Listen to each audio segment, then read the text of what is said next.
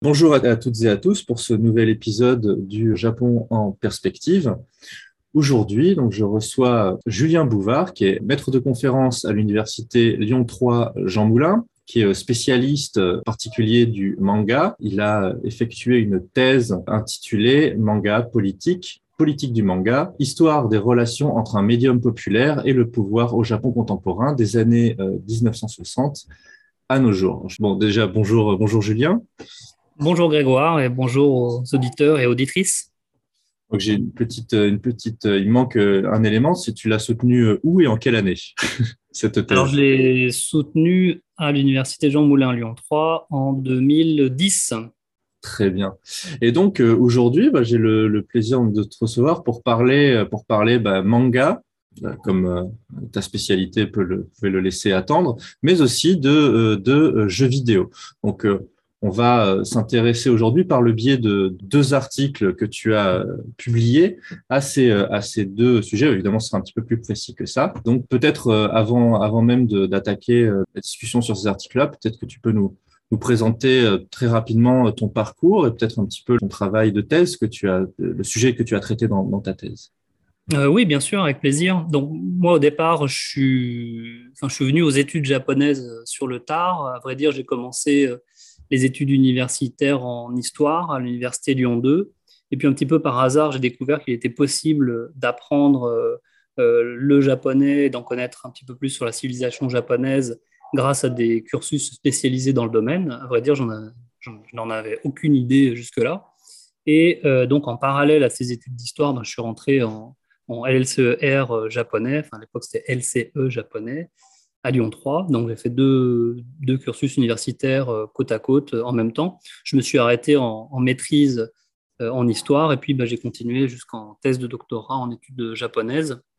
Et puis, bon, bah, déjà, j'avais eu l'idée quand j'étais en histoire d'arriver à relier un petit peu les deux.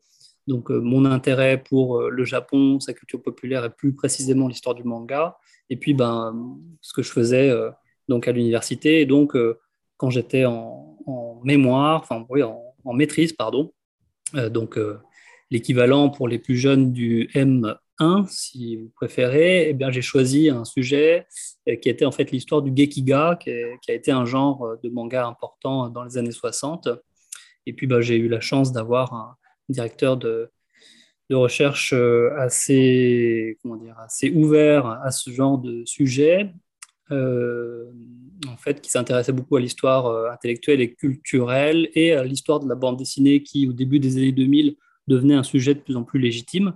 Donc, il m'a laissé euh, travailler très gentiment sur ce, travail. Et puis, bah, ça m'a comment dire, donné l'envie de continuer, d'aller un petit peu plus loin et de poursuivre ces recherches-là, dans lesquelles j'avais déjà un petit peu décelé la question politique et idéologique, notamment dans ces, dans ces mangas des années 60. D'où le fait que j'ai euh, donc euh, repris ce sujet-là, mais en le, prenant de manière un peu plus large, puisque, tu as énoncé rapidement mon sujet de, thèse, euh, manga politique et politique du manga. En fait, il y a deux aspects qui ont généré ce travail. bien sûr, les questions idéologiques, c'est-à-dire qu'est-ce que les mangas ont à dire sur la société, sur le Japon, sur la politique japonaise, euh, de ces années-là et à l'inverse, comment est-ce que la société, les institutions, l'État, euh, certains hommes politiques parfois vont décider de légiférer, euh, parfois pour censurer, pour limiter l'accès de certains mangas à la population, ou alors à l'inverse, vont mettre en avant quelques titres, vont patrimonialiser, comme on dit, c'est-à-dire inclure dans des musées, dans euh, je ne sais pas, des, ouvrages scolaires, etc., euh, la question de la, bande dessinée.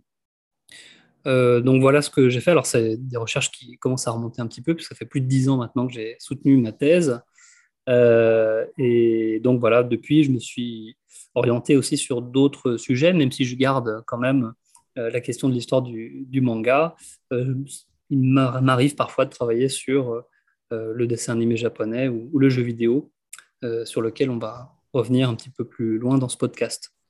Oui, c'est intéressant déjà parce que peut-être, enfin, pour ceux qui connaissent le manga, ça, ça va pas être une, surprise, mais euh, en France, un petit peu comme avec le cinéma japonais finalement, hein, on a Takeshi Kitano, Mizoguchi, Ozu, ainsi de suite. On a, on a les grands œuvres du, du cinéma japonais, mais euh, il y a, il y a toute une production par ailleurs qui, qui ne nous parvient pas nécessairement, et c'est la même chose pour le, pour le manga, pour le manga japonais. Donc derrière les, les, les, les c'est Tanizaki ou après les, les, shonen qui nous arrivent, enfin les mangas pour, pour jeunes, pour adolescents et jeunes adultes qui nous arrivent euh, en masse. Il y a, il y a toute une production euh, derrière, euh, peut-être plus politique, qui, qui, qui même du côté plutôt plus pornographique, qui, qui existe et qui est extrêmement vivante euh, au Japon. Ah oui, c'est la particularité de la production de la bande dessinée au Japon, hein, c'est que c'est la, plus pléthorique euh, au monde, et ce de manière très très large. Hein. Il y a à peu près 15 000 euh, titres différents qui sortent par an au Japon. Et quand je dis titres, il s'agit en fait de tankobon, c'est-à-dire de, volumes reliés. Euh, donc, ce qui veut dire qu'il faudrait peut-être rajouter à cela tous les magazines de prépublication. Il y en a sans doute des milliers qui sortent tous les ans et puis aussi tout un continent qui s'appelle les, les doujinshi, ces mmh. fameux euh, mangas amateurs. Et là aussi, il y en a des, des milliers euh, qui sortent et qui sont vendus euh, principalement lors d'événements spécialisés comme le Comic Market. Donc ça n'a rien à voir en fait en termes de chiffres par rapport à la production de la France. Et pourtant, on est un des grands pays de la, de la bande dessinée. donc, et dans cela, il y a effectivement des gens qui ne parviennent pas, hein, en dehors de Naruto, Fairy Tail et les mangas de, de Taniguchi, il y a euh, des mangas euh, sur le mahjong, sur le baseball, des mangas pornographiques qui n'arrivent pas jusqu'à chez nous, bon, pour différentes euh, raisons, hein. soit parce qu'il n'y a pas le public, soit parce qu'on estime que c'est pas publiable, etc. Mais voilà, c'est un vrai, un vrai continent qui est absolument passionnant, notamment quand on s'intéresse à des, à des, mangas de, de, niche sur des sujets extrêmement précis. Moi, j'aime beaucoup ça, à vrai dire. Et donc, bah, ça, nous permet euh, d'aller sur, donc, le premier article euh, qui va nous servir de base à, la discussion aujourd'hui, donc qui est un article qui porte sur euh, notamment sur le, alors je mets des guillemets, hein, le mai 68 japonais. Il va falloir apporter quelques informations là-dessus. Donc, intitulé L'héritage impossible du mai 68 japonais. Comment le manga dessine-t-il les mouvements sociaux de la fin des années 1960 au Japon. Donc un article publié dans Cahiers d'histoire en 2018. D'abord, quelques informations d'abord sur, sur le qu'est-ce qu'on entend par le, par le mai 68 japonais, évidemment. Là, c'est un article qui porte plutôt sur l'après la, mai 68, sur la manière dont, dont, dont 68 va être repris, réinterprété, redigéré à un certain moment de, l'histoire récente japonaise. Je pense qu'il serait aussi intéressant de voir euh, pendant mai 68 même, est-ce qu'il y a une production de manga spécifique euh, à cette période-là?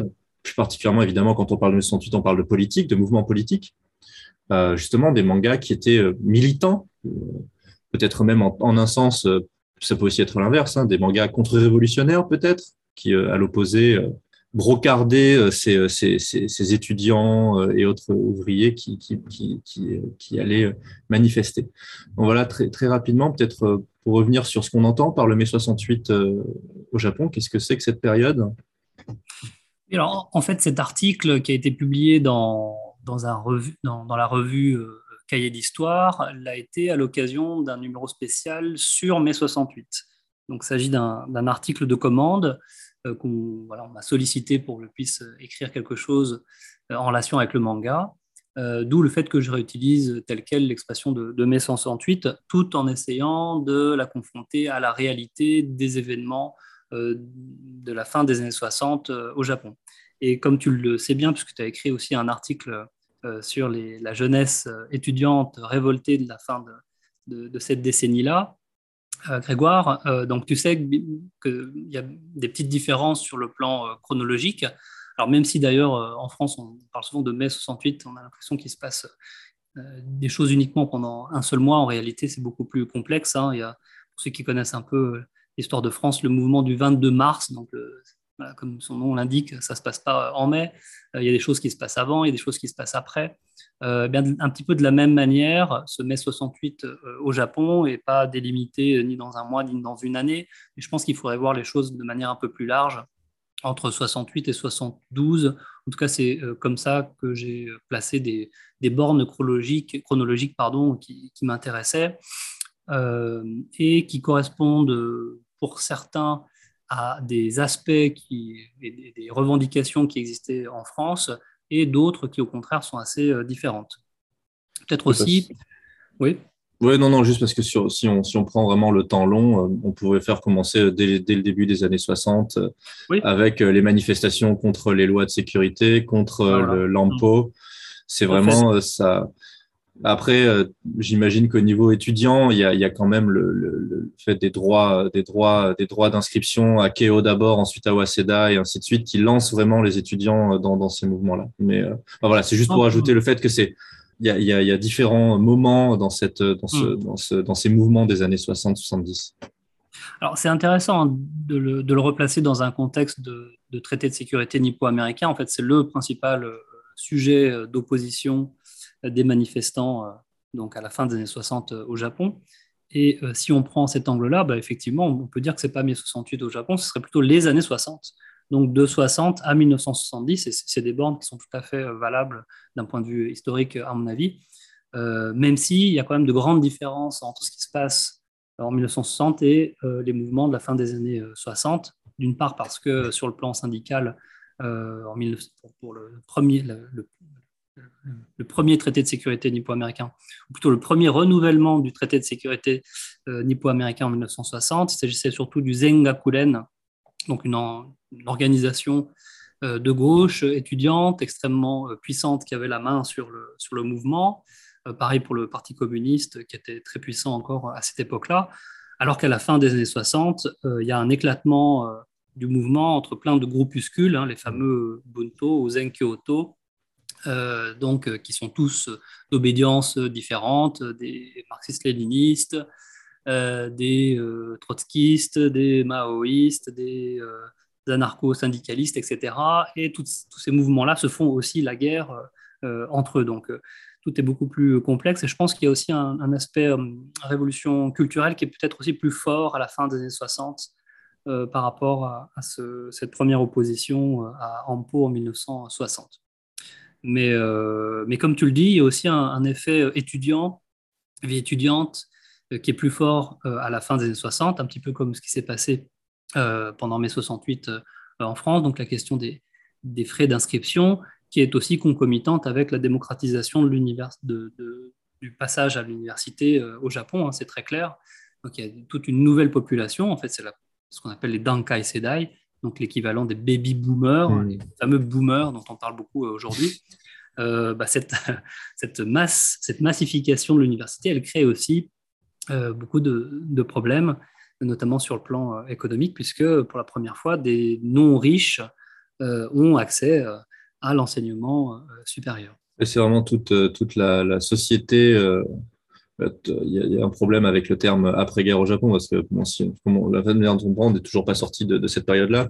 Hein, mais il y, a cette idée voilà, d'un moment, ces, manifestations, ces, luttes apparaissent aussi à un moment où économiquement, le Japon va bien, enfin, à retrouver euh, la, forme économique. Et au fond, il n'y a pas euh, nécessairement euh, beaucoup d'éléments sur lesquels se plaindre. Hein. Je mets évidemment tout ça entre d'énormes guillemets. Et pourtant, il y a ces, mouvements qui peuvent être extrêmement violents qui, qui apparaissent. On va peut-être, euh, si tu... Effectivement, en 1968, euh, j'y pense maintenant, mais c'est le moment en fait où euh, l'économie japonaise devient la, deuxième dans le monde après celle des États-Unis, hein, donc en termes de, PIB. Sans doute, évidemment, c'est toujours plus un mythe qu'une réalité, mais on peut le lier évidemment à cette idée du Japon de, de, la classe moyenne, où finalement tout le monde va à l'université, tout le monde sort de l'université et a un travail qui paye correctement, qui permet d'acheter une télé, une machine à laver un frigo. Quoi. Euh, mais euh, donc on va peut-être euh, de toute façon dénouer tout ça au, fil, au fil de l'entretien. Donc dans ce peut-être sur le manga plus précisément durant cette, cette période, alors qu'on limitera peut-être plutôt à la fin des années 60, quel est quel est quel est l'état de la production du manga? Est-ce qu'il y a une, une, production plus forte de manga qu'on pourrait peut-être rapidement qualifier de politique alors, euh, bon, sur la production de manga en général, la fin des années 60, c'est un, moment très important puisque c'est pour la première fois euh, le million d'exemplaires pour une revue de manga. Je pense que c'est Shonen Magazine à cette époque-là, qui est numéro 1. Il y a en fait à ce moment-là très peu de tankobon, c'est-à-dire ces fameux volumes reliés que l'on connaît bien en France. Mais donc la diffusion du manga se fait essentiellement par l'intermédiaire des, revues de, de, publication que tout le monde, enfin que, tout le monde que tous les amateurs donc attendent le pied ferme auprès de leur librairie toutes les semaines ou tous les mois, selon les formats. la fin des années 60, c'est aussi le moment où la bande dessinée japonaise commence à toucher un public plus adulte. Alors, je mets des guillemets à, à adulte, c'est-à-dire des, souvent des jeunes adultes, cette fameuse génération des Dankai Sedai, on revient toujours à ces fameux baby boomers qui, à la fin des années 60, en fait, ont une vingtaine d'années et qui, pour la première fois dans l'histoire du Japon, bah, continuent de lire de, de, la BD, du manga, euh, alors qu'ils ne sont plus des enfants. Euh, donc c'est l'une des particularités aussi de ce, marché-là. Et par cet intermédiaire-là, euh, on voit donc apparaître des récits un petit peu plus, plus exigeants, plus complexes et qui touchent aussi à des problématiques qui toucheraient d'ordinaire plutôt des adultes. donc il y a notamment une, une importance qu'on ne peut pas oublier sur l'autobiographie, donc le genre du manga euh, du mois, euh, qu'on trouve notamment dans la revue Garo, qui a été créée en 1964. Et puis sur les thématiques euh, politiques, il n'y en a en fait pas tant que ça, pour être tout à fait franc, et je connais bien le, sujet. Alors, il y a d'un côté tous ces mangaka qui se sont engagés dans la cause contre Ampo, notamment à travers un ouvrage collectif, comme ça se fait de, temps en temps sur certaines grandes causes. Euh, euh, je pense à cet ouvrage intitulé euh, Ampoga Kawaru, qui est en fait un pastiche d'un ouvrage qui s'intitulait au départ Ampoga Wakaru, donc une sorte de, présentation de, officielle publiée donc par un ministère pour montrer à quel point est-ce que ce traité de sécurité était bénéfique, allait devenir bénéfique pour, le Japon. Donc il y, a, un petit jeu de mots. Et cette publication, euh, elle est le, fruit d'un syndicat de, travailleurs de gauche, donc opposé à cela, euh, qui va faire appel à des dessinateurs, euh, il y en a cinq ou six de tête, dont certains très, célèbres, je vais peut-être en citer un, qui s'appelle Ishinomori Shotaro. C'est le créateur notamment de Cyborg 009. Il a aussi inventé le personnage de Kamen Rider et plein d'autres pendant sa carrière. Et il a euh, bah, notamment euh, euh, produit une petite illustration qui a été publiée dans cette publication. Mais en dehors de, ça, finalement, il y a assez peu de mangas qui traitent directement du contexte politique de manière frontale, je dirais. Il y en a une qui est vraiment intéressante, qui s'intitule Hikaru Kaze de Yamagami Tatsuhiko, mais qui prend le parti de passer par l'Uchronie et de représenter un Japon euh, fasciste dans lequel finalement l'après-guerre japonais serait une sorte de mélange de, pays dirigés par un Japon impérial euh, autoritaire, mais qui serait en même temps toujours sous la coupe des États-Unis. donc il y a une sorte de double critique mmh. du nationalisme japonais et de l'impérialisme américain dans un contexte où il y a un, traité de sécurité entre le Japon et le, les États-Unis qui va bientôt être ratifié. Donc on pense bien sûr à Ampo, etc. Mais euh, encore une fois, on est dans l'Uchronie. Euh, l'auteur fait très attention euh, de nous prévenir lors des, premières pages qu'il s'agit d'une fiction, etc., etc. Donc il y a quand même, voilà, d'une part un engagement de certains mangaka, d'autres qui, dans leur récit, essayent d'intégrer ces problématiques politiques mais je pense qu'en fait, on peut aussi voir cette sensibilité euh, anticonformiste contre l'État, contre le gouvernement aussi à travers d'autres éléments, euh, peut-être pas forcément très lisibles au départ, mais dans le genre du gekiga, c'est-à-dire, le gekiga c'est un manga un peu plus réaliste qui s'intéresse à des problématiques sociales, euh, on voit eh ben, des, critiques, des critiques des inégalités sociales, euh, des, oui, des, critiques de la société de classe, et des choses comme ça qui en filigrane euh, sont, voilà, sont présentes dans ces mangas de la fin des années 60.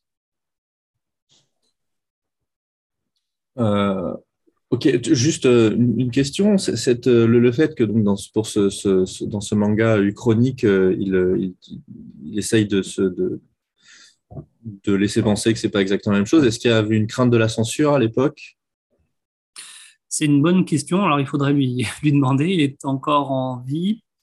Euh,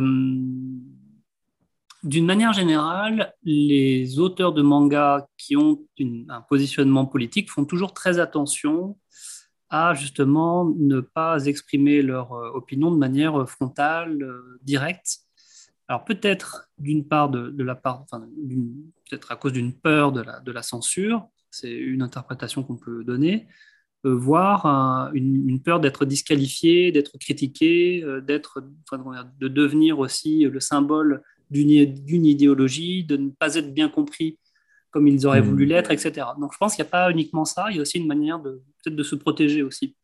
Euh, être trop franc, être trop direct, c'est aussi se livrer et c'est peut-être un risque pour, pour leur carrière, tout simplement quand on dit censure, hein, normalement, le, Japon à cette époque-là, il y a la liberté d'expression. Hein.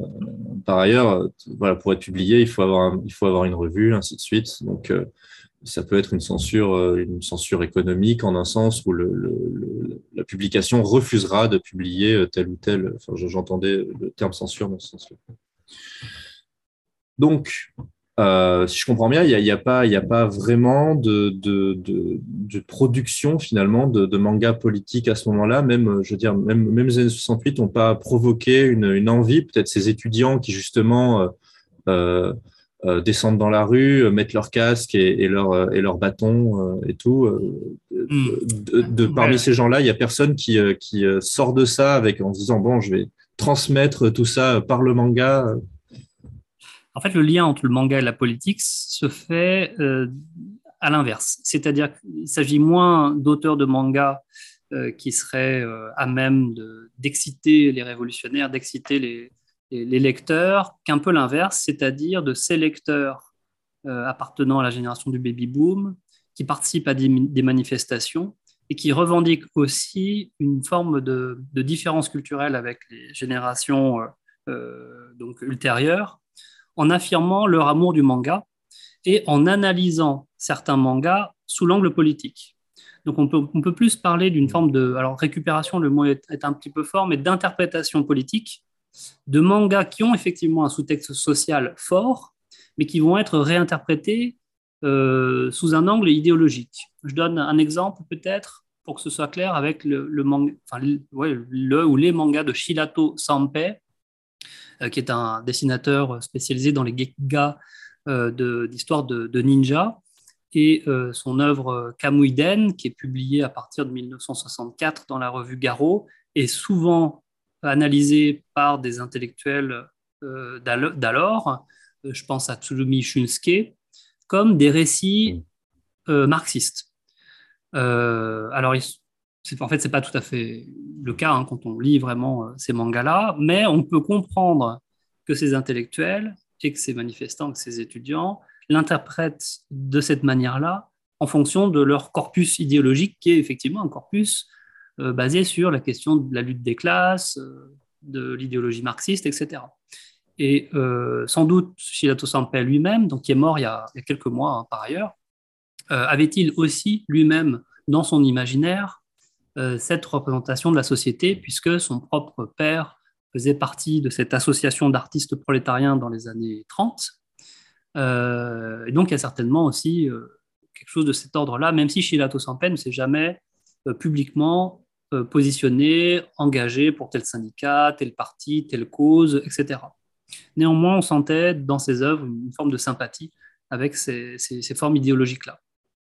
Donc euh, voilà, s'il y a entre les deux, il existe. Il existe surtout grâce à l'interprétation de la part des intellectuels et des, lecteurs de l'époque. Mais est-ce qu'en France, il y, a eu, il y a eu des productions de, BD, de BD euh, qui, étaient ouvertement euh, politiques En un sens, la question que, j'ai envie de poser, c'est est-ce que, est-ce que cette, même après coup, est-ce que d'une part, les mouvements étudiants euh, moi, j'ai toujours cette, image des, vidéos de, la, on peut les trouver sur YouTube, hein, des images de, de, la, de la lutte contre la construction de l'aéroport de Nalita. Donc très rapidement, voilà, le gouvernement souhaite construire de nouvelles pistes d'atterrissage pour l'aéroport international de Narita, qui est le deuxième aéroport de, de, la ville de Tokyo, et pour ce faire, exproprie des, paysans qui vont donc s'opposer à cette construction évidemment, sous-jacent, il, y, a, toujours cette volonté de la part des mouvements étudiants de, rallier les wagons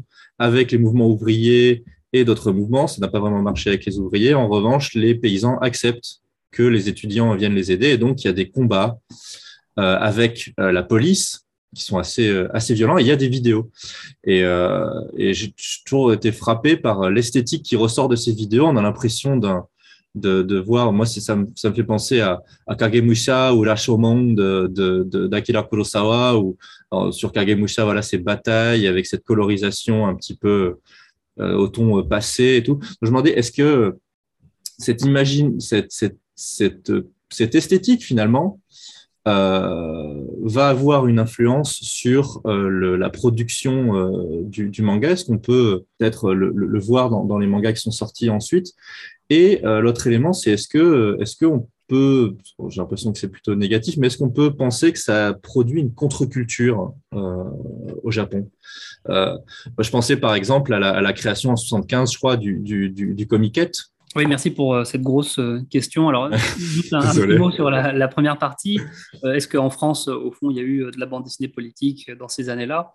Euh, Oui, en fait, hein, il y a quand même toute l'école Pif Gadget qui est quand même édité par euh, un organisme assez proche du Parti communiste français. Donc, euh, tout ce qui était publié à l'intérieur de, ces revues-là euh, essayait de suivre une forme d'éthique égalitariste, etc., en accord avec les idées de, la gauche. ça, au contraire, ça n'existait pas du tout dans le Japon des années 60. Hein. Donc, le Parti communiste japonais n'a jamais investi dans le, manga, dans la bande dessinée japonaise. Euh, donc ça, c'est la première chose. Deuxième point, peut-être sur l'esthétique euh, romantique, révolutionnaire, euh, avec tout cet imaginaire donc du, combat à mener. bon, oui, il y a bien sûr un lien à faire avec, avec les récits de, de manga dans lesquels les héros voilà, sont moins forts que leurs opposants, qui eux donc détiennent le pouvoir. Alors ça, il suffit de lire les mangas de Shilato Sanpei. c'est très clair. Hein euh, donc, euh, ces, héros sont toujours euh, des rebelles qui sont, comment dire, oui, qui, qui, la jouent un petit peu individuelle et puis qui, à un moment donné, vont essayer de rallier derrière eux tous les opprimés, tous ceux qui sont aliénés à la société féodale, donc les paysans, etc., pour ensuite créer un, grand mouvement et essayer de, se battre contre les, les daimyos euh, qui, tiennent la société. Donc il y a ça, hein, bien sûr. Euh, je pense qu'il y, a sans doute des liens à faire euh, entre ce type de manga et l'imaginaire révolutionnaire du combat collectif.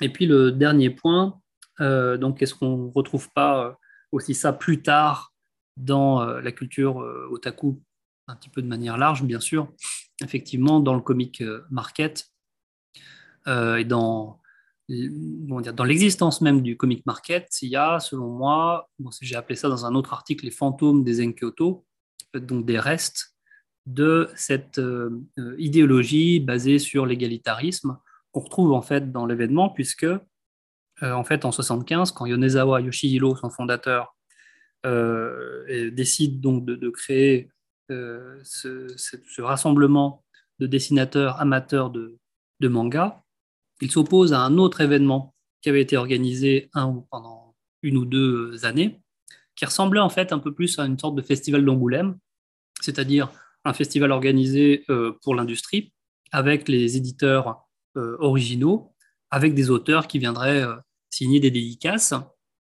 Simplement, ça lui plaît absolument pas, et beaucoup d'amateurs de manga trouvent que c'est une manière très commerciale pas du tout intéressante d'envisager le mouvement. Et eux, donc ce groupe du Comic Market, vont décider de faire exactement l'inverse, c'est-à-dire d'interdire la présence de professionnels dans leur événement et de laisser euh, uniquement des amateurs, donc des non-pros, et de l'interdire donc aux, éditeurs et de, de, garder en fait l'esprit mouvement culturel au maximum. Et c'est encore le cas aujourd'hui, même si c'est devenu une société depuis, etc. Il y a quand même dans les principes du comic market cette idée qu'il faut laisser sa place à tout le monde, donc tous les groupes de production culturelle quoi qu'ils fassent, sont autorisés à venir au comic market. Donc, même si vous faites, je ne sais pas, des colliers de perles, vous avez le droit, en fait, bah, de venir, de présenter vos productions. Alors, vous n'allez peut-être pas en vendre beaucoup, mais c'est autorisé. Et c'est même dans les principes, dans, la charte du comic market. On autorise tout le monde. Tout le monde à sa place. Aucune censure. Et euh, tous les stands ont le même, euh, la même taille de table. Il n'y a pas euh, certains groupes, euh, même s'ils sont extrêmement célèbres, euh, ils n'auront pas plus de, place que les autres. On, respecte comme ça une, forme d'égalité. Donc c'est ça que j'appelle l'égalitarisme, hein, une volonté euh, de défendre par tous les moyens l'égalité de tous les producteurs de, culture, quels qu'ils soient. Pareil pour le fait que l'événement soit gratuit voilà, et accessible à tout le monde le, pour y être allé, euh, je crois au moins une fois, c'est assez, c'est assez particulier euh, le, le, le. À, Angoulême, il y a, je crois qu'il y a toujours une bulle dans lesquelles, euh, enfin, un, un, chapiteau, enfin, on appelle ça des bulles. À Angoulême, il y a toujours une, une bulle donc dans laquelle on peut trouver des, des fanzines et autres productions indépendantes, mais c'est clairement pas le cœur du, festival. Alors que le, le Comiquet, tu, tu, en sais beaucoup plus que moi, mais c'est c'est c'est vraiment voilà énormément de, petites de petites tables, de petits étals où euh, chacun va présenter son ce que soit du texte, du dessin, je crois qu'il doit même y avoir des jeux vidéo, peu importe, des, des, des animés, et euh, donc de, de quelques pages à plus, c'est très, c'est extrêmement foisonnant. Des gens se déguisés se promènent, enfin donc cosplay se promènent dans le dans le C'est une ambiance assez assez assez singulière. Absolument. Et, même dans, l'organisation même de l'événement, il n'y a, a, en théorie pas de hiérarchie entre tous les, participants qui, qui, qui s'occupent de, de l'organisation. Euh, donc c'est eux qui s'occupent de tout. donc les, stands amateurs doivent aussi euh, s'occuper euh, de, ranger, de, nettoyer leur table, etc. Bref, il y, a une sorte d'idée, d'idéal en fait derrière, je pense, de communauté, de mouvement culturel dans lequel il n'y a aucune hiérarchie. Il n'y a pas de hiérarchie entre les visiteurs et les producteurs de culture. Il n'y a pas de hiérarchie entre les organisateurs et les visiteurs. Voilà, c'est une, forme d'utopie en fait qui est assez euh, étonnante puisque en fait c'est un des mouvements culturels, non, c'est un des événements culturels euh, les plus fréquentés dans le monde. Il y a 500 000 personnes deux fois par an qui se réunissent pour ça quand même. Quand on y réfléchit, c'est absolument vertigineux. Euh, c'est des chiffres voilà, qui sont aussi importants que les salons de l'agriculture ou de l'automobile de grandes capitales européennes. Euh, sauf que la différence avec les événements que je viens de citer, c'est que ce sont des événements commerciaux, avec énormément d'argent, avec des sociétés qui ont des millions d'euros à donner derrière. Le comic market, c'est pas ça du tout. Le comic market est uniquement financé parce qu'il y a des, producteurs de mangas euh, amateurs qui décident d'acheter une petite table pour une centaine d'euros. Et c'est comme ça que ça fonctionne. Donc c'est assez étonnant, hein, vraiment. Oui, puis ça a lieu, ça a lieu, donc c'est toujours Tokyo, Tokyo Big Side, je crois. Euh, Tout à fait. Le, dernier a eu lieu, c'est ça. Le dernier a eu lieu euh, bah, il y a quelques semaines. Tout à fait. Il avait été arrêté pendant deux ans à cause de, la pandémie. Donc c'est vraiment euh, pour c'est sur Odaiba, donc ce enfin cette île artificielle dans le dans le dans la baie de Tokyo. C'est on est on n'est pas on est en plein cœur voilà d'une quand même d'une d'une capitale économique et d'un mm. lieu hautement capitaliste, on pourrait dire, hein, en un sens. Absolument. Est-ce que les gens vont voir Ce ne sont pas les derniers modèles de Toyota, c'est euh, des trucs de niche comme, euh, euh, je ne sais pas, une parodie érotique de Shingeki no Kyojin dessinée par un dessinateur qu'ils aiment bien. voilà, ils vont être 20, 30, 40 dans le même cas, acheter le même dojinshi, et puis ils vont peut-être échanger sur place, ils vont échanger ensuite sur les réseaux sociaux pour dire qu'ils ont beaucoup aimé euh, cette parodie, etc. Ils vont eux-mêmes dessiner. Enfin, c'est du, très petit dans un lieu absolument gigantesque qui est censé être le grand lieu d'exposition d'Asie, en fait. Hein. Le Tokyo Big Sight, c'est censé être euh, voilà, le, symbole de la modernité japonaise, des dernières technologies, euh, et représenter en fait le, summum de ce que l'on fait au Japon. Ben, en fait, le summum de ce que l'on fait au Japon, c'est quoi? C'est ça. C'est du, du, dessin de niche, destiné à quelques-unes de personnes. Euh, parce qu'évidemment, de l'autre côté, il y, a, une manière de, récupérer tout ça aussi de la part des autorités. Évidemment, c'est pas vraiment le, sujet ici. Donc, on peut, pour revenir à nos, à nos moutons et, donc à ce 68 euh, japonais, il y a, on peut, on peut donc peut-être voir dans ce, dans ce lieu-là et d'autres euh, les, les, effets, les influences de, de, tous ces, mouvements éminemment politiques, parce que au fond, un des, problèmes, peut-être, et je pense, ça, je me dirai si, j'ai mal lu, mais un, des éléments qui ressort de, ton article, c'est le fait que est quand même euh, euh, mis l'accent a posteriori sur les événements les plus dramatiques, euh, les plus violents de, de, donc de, entre, encore une fois entre guillemets de ce 68 japonais, à savoir donc le, le, le voilà la, l'armée rouge qui, qui s'entretue euh, dans les montagnes japonaises. Euh, en fait, tout simplement, l'armée rouge, hein, Nihon, Nihon Sekigun, hein, donc l'armée rouge japonaise, qui est, qui, euh, pour rapidement, euh, donc j'ai pas les dates en tête, mais qui, qui, qui euh, commet un attentat à l'aéroport de Tel Aviv, je crois, parce qu'il y avait aussi des liens avec avec euh, les, les, luttes palestiniennes, qui euh, commet des, euh, il y a des meurtres qui sont commis au Japon, même si la majorité se fait à l'intérieur du groupe même. Hein, les gens, ils s'entretuent entre eux.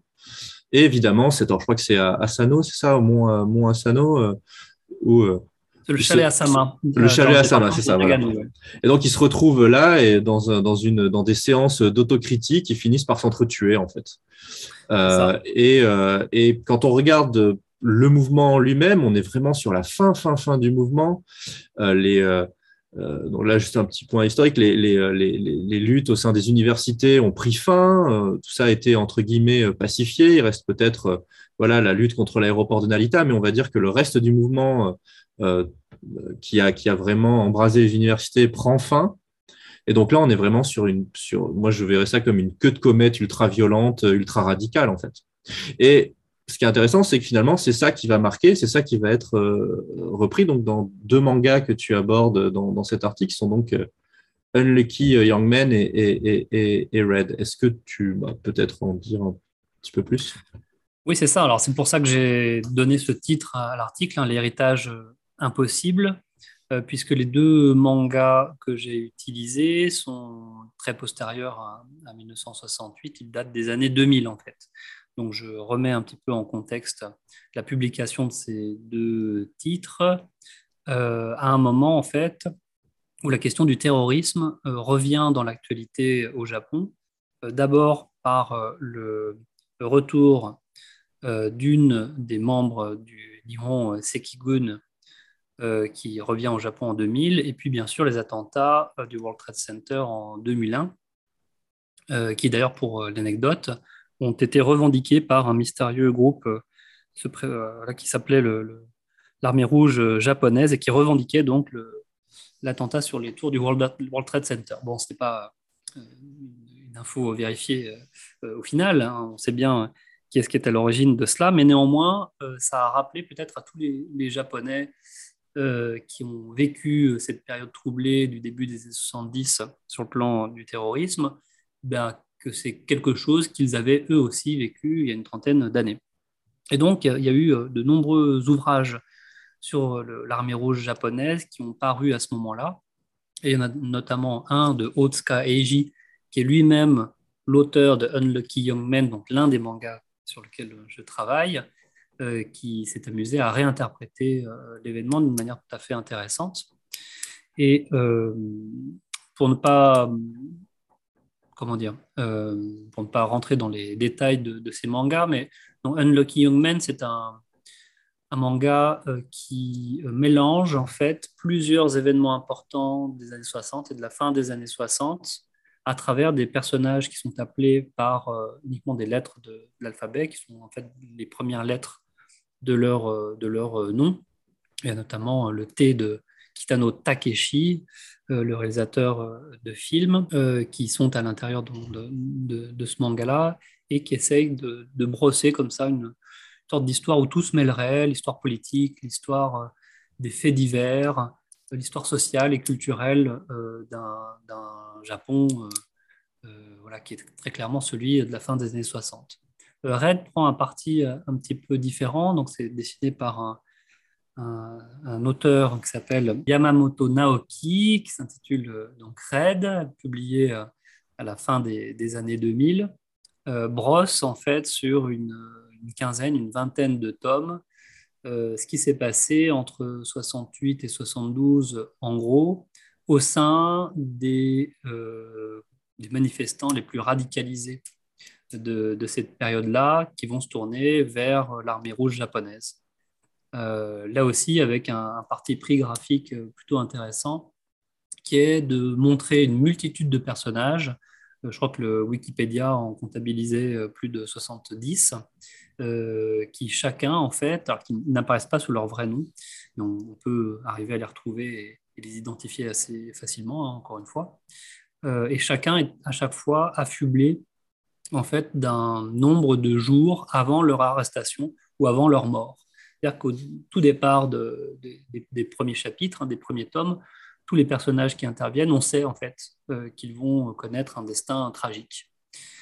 Euh, donc les deux mangas dont je parle dans cet article, mais c'est le cas en fait des différents films euh, qui vont être tournés à propos de, cette même, de ce même sujet dans les années 2000, prennent le, le parti d'analyser cette histoire d'un point de vue psychologique, d'un point de vue personnel et d'un point de vue surtout tragique. C'est-à-dire de, parler de ce sujet comme l'histoire d'une radicalisation qui irait vers l'horreur, l'horreur de la violence.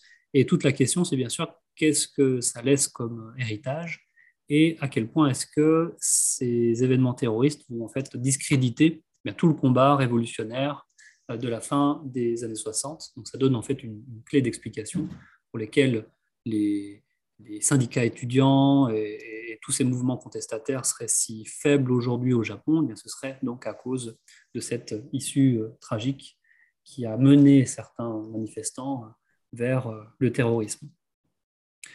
Donc voilà en gros quel est le, point de vue que j'adopte sur, sur cet article-là. Oui, c'est vraiment euh, intéressant. Ce, ce, ce, parce que faut, je sais que j'avais vu un reportage euh, à la télé japonaise. Justement, il reste encore des militants, euh, voilà, de, de l'extrême gauche japonaise, un petit peu, bah, qui sont même complètement marginaux dans le Japon actuel, hein, mais qui continuent à avoir. et on parle vraiment de, de gens extrêmement, extrêmement marginaux. Et finalement, la, la question du du, de ce 68 japonais, enfin de tous ces mouvements. Le fait est que, bon là on s'éloigne un petit peu du manga, mais si on peut certes voir le côté ultra-violent, cet héritage ultra-violent, de l'autre côté, est-ce que ça ne fait pas oublier euh, toute l'influence, on parlait du comiquette, hein, mais toute l'influence euh, qu'ils ont pu avoir sur euh, sur le Japon, sur le Japon contemporain? Par exemple, tout simplement, bah voilà, la lutte contre contre l'Ampo, contre la guerre du Vietnam, tous ces tous ces moments-là hein, évidemment, on peut les voir dans le pacifisme, dans les mouvements pacifistes au Japon, qui sont encore assez forts aujourd'hui. je ne sais pas si tu veux ajouter quelque chose là-dessus. Oui, alors sur le premier point, il y a le chercheur William Andrews qui a écrit euh, sur ce sujet-là et qui continue euh, à effectuer en fait des recherches de terrain sur ce qui se passe à l'université de Kyoto, qui est vraiment le grand bastion euh, de la jeunesse enragée au Japon et qui continue en fait d'accueillir une petite frange radicalisée dans des bâtiments qui continuent, oui, qui sont encore de nos jours autogérés par eux alors, ça appartient à l'université, c'est un, lieu, une résidence mmh. étudiante, et c'est eux, en fait, qui font euh, la loi euh, là-bas. Et depuis, en fait, des dizaines d'années, bon, l'université de Kyoto essaie de reprendre la main euh, dessus parce que c'est un, joyeux bordel, pour dire les choses assez simplement. Et les, quelques dizaines, en fait, de, militants radicaux persistent à, essayer de faire de ce lieu un, espace d'autogestion, un espace de, liberté